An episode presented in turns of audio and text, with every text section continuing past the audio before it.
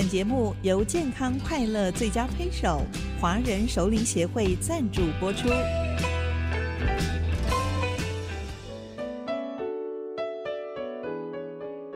调笑如席一少年，王正芳著作。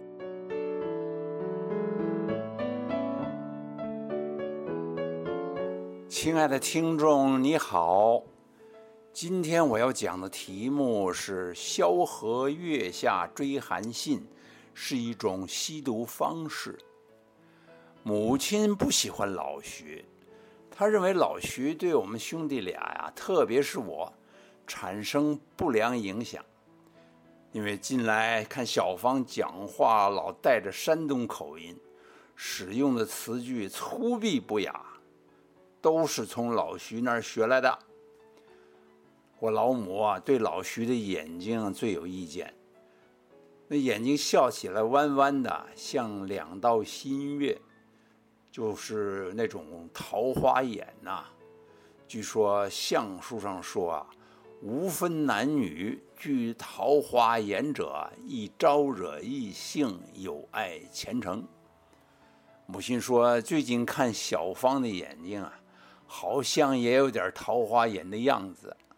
哎呦，这冤枉啊！我的长相是拜父母之赐，那能怪我吗？父亲认为老徐还不错，我想啊，这是因为他们能以华北平原调畅快的交谈，大家都远离家园了，爸爸热心的照顾一下老乡嘛。有一天，父亲很晚才回家，没坐老徐的三轮车。他进来一脸的不高兴，说：“老徐跟几个人在报社附近吸毒，当场被抓，都进了警察局。”母亲立刻大发议论：“这个人太坏了，以后不准他进家门。”我早就看出来啊，老徐脸上有一股邪气。哎，爸爸不断的叹气，很自责。这简直是缺乏知人之明啊！我们对他那么好，这个人太不知自爱了。因为是初犯，老徐被判入戒毒中心管训六个月。其实老徐他们吸毒的事情，我老早就知道了。有一次在报社，我去小休息室找老徐，门锁着的，敲了好一会儿，门开了一条缝。听见里面老徐说：“哎，不要紧，那是汪二少。”里面除了老徐啊，还有另外两个老乡。屋子里面乌烟瘴气的，他们在抽烟吗？不是，那气味闻起来怪怪的。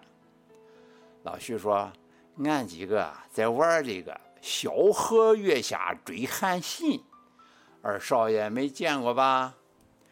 他们把香烟盒子里的锡纸。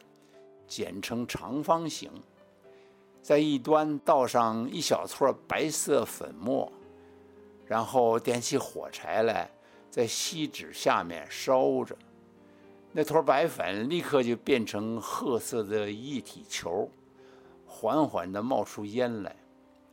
他们又剪下香烟的硬纸盒子，卷成两三寸长的吸管儿。叼在嘴中啊，就在褐色球上面吸那股子烟，手中的锡纸啊做轻度的倾斜，褐色球就滚向一边，底下的火就跟着烧，散出更多的烟来，嘴里面的吸管呢就跟着球在猛吸，等褐色球滚到另一头，又转过来从另一头烧，不用多久啊，那颗球啊都化成烟了。一丝不漏的吸到口中，萧何月下追韩信啊，就完成了。然后啊，这个吸食者啊，深深的吐一口长气，咂嘴咂舌，露着微笑，闭目躺在那儿，脸上露出非常舒服的表情。老徐说：“二少爷要不要也来追一趟？”我就试着吸了几口，说。这味道怎么苦苦的？是哦，小孩唱的最准了。日他娘的，这回俺多付了好多钱，那狗日的还在里面掺了假东西。你们为什么要吸这个玩意儿呢？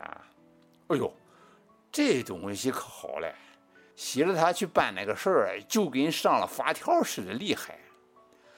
老徐在右手的小指头上面那个寸来长的指甲上挑起一撮白粉来，他说：“就吸这么一点点儿，干起事来能顶四十分钟。”老徐一再叮嘱，这个事情绝对不能说出去哦。半年以后，胖了一圈的老徐来到我们家，乡音如故，向爸爸深深的一鞠躬。爸爸说：“啊，戒掉了吗？早戒了，在那地方怎么能不戒呢？”爸爸说：“怎么蹲监狱反倒胖了？”里面的伙食不错吧？那伙食好个啥呀？天天吃那地瓜叶子，前几天还跑肚，不然的话更胖了。这叫虚胖。老徐说戒毒的过程太痛苦了，关在单间牢房里没人理，也不给解药，实在难受的过不去了，就用头使劲撞墙。撞到失去知觉最舒服，可是没多久又醒过来了，更是受不了。他说：“往后就是打死俺了，俺也不敢再碰那个东西喽。”他一再感谢王先生对他的大恩，报社保他出监狱了。老徐希望能有机会再替先生干活。当时爸爸没有表明态度，说这事过几天再说了。老徐出门的时候私下跟我说：“二少爷，你可得给俺上几句好话哎。”母亲强烈反对，他说：“凡是戒过毒的人，八九成又回去吸毒。”我说：“可能老徐就是那个少数不再吸毒的人吧。”老母提高了声音说：“咦，你又知道了？他给你多少好处啊？”爸爸是个刀子嘴豆腐心的北方汉子，后来还是安排老徐回报社工作。可是事实证明，母亲的预言完全正确。一年之后，老徐又因为吸毒被捕，判刑三年。好几年后的一个寒流夜晚。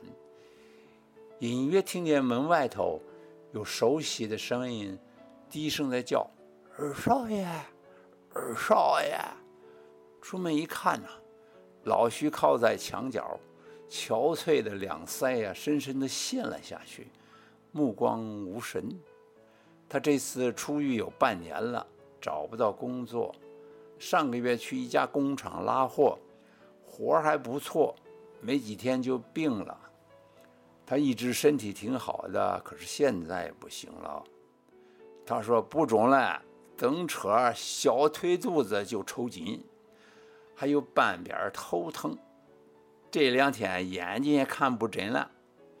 所以啊，我想你就跟先生太太说一声，老徐啊病得厉害，先借几个钱治病。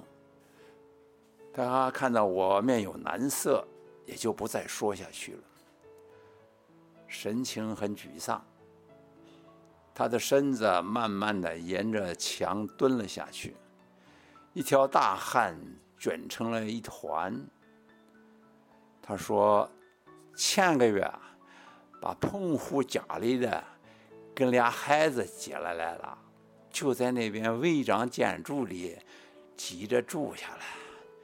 天气太冷，小孩子衣服不够，二少爷。”治病的事儿就不提了，你跟太太说一声，有那些旧衣服、旧褥子别扔了，替俺的孩子留下来，好不？哎呦，听得我心头酸酸的，把口袋里的七十块钱掏出来都给了他，约好了后天晚上来拿旧褥子。一年后的春节，老徐穿着深色西装。率领了妻子、小孩来拜年。他还是很瘦，但是气色不错了。最大的孩子有五六岁了吧？他那位澎湖来的家里的呀，背着一个小女儿，肚子又微微的凸起了。老徐拿出一张名片来，双手恭敬的捧高，呈给爸爸。他说：“这些年全靠先生太太照顾，不然的话，俺早就喂了路边的野狗了。”爸爸看了名片，说：“哦。”你现在是经理啊，不错哎。哎，几个朋友凑点钱，开了个茶叶庄，我给他们看铺子，就在衡阳路过去那个拐角后头。二少爷没事就来柜上玩玩。他还送上一罐包装很漂亮的茶叶。有一次，我真的按照地址去找他那个茶叶铺子，绕了几条街也没找到那家店。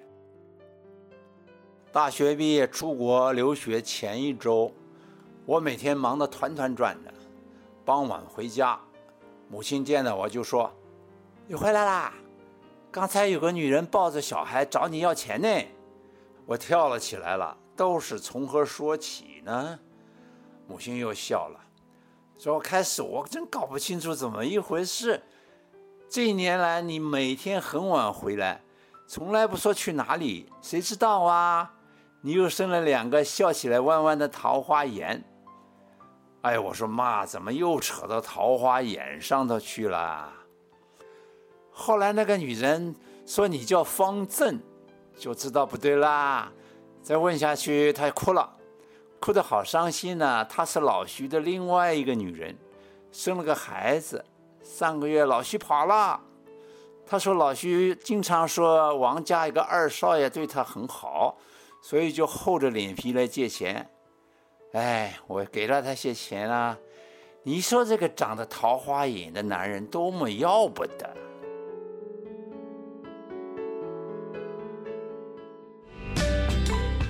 华人熟龄协会期许熟龄朋友们优雅自信的超越岁月，幸福健康快乐的生活。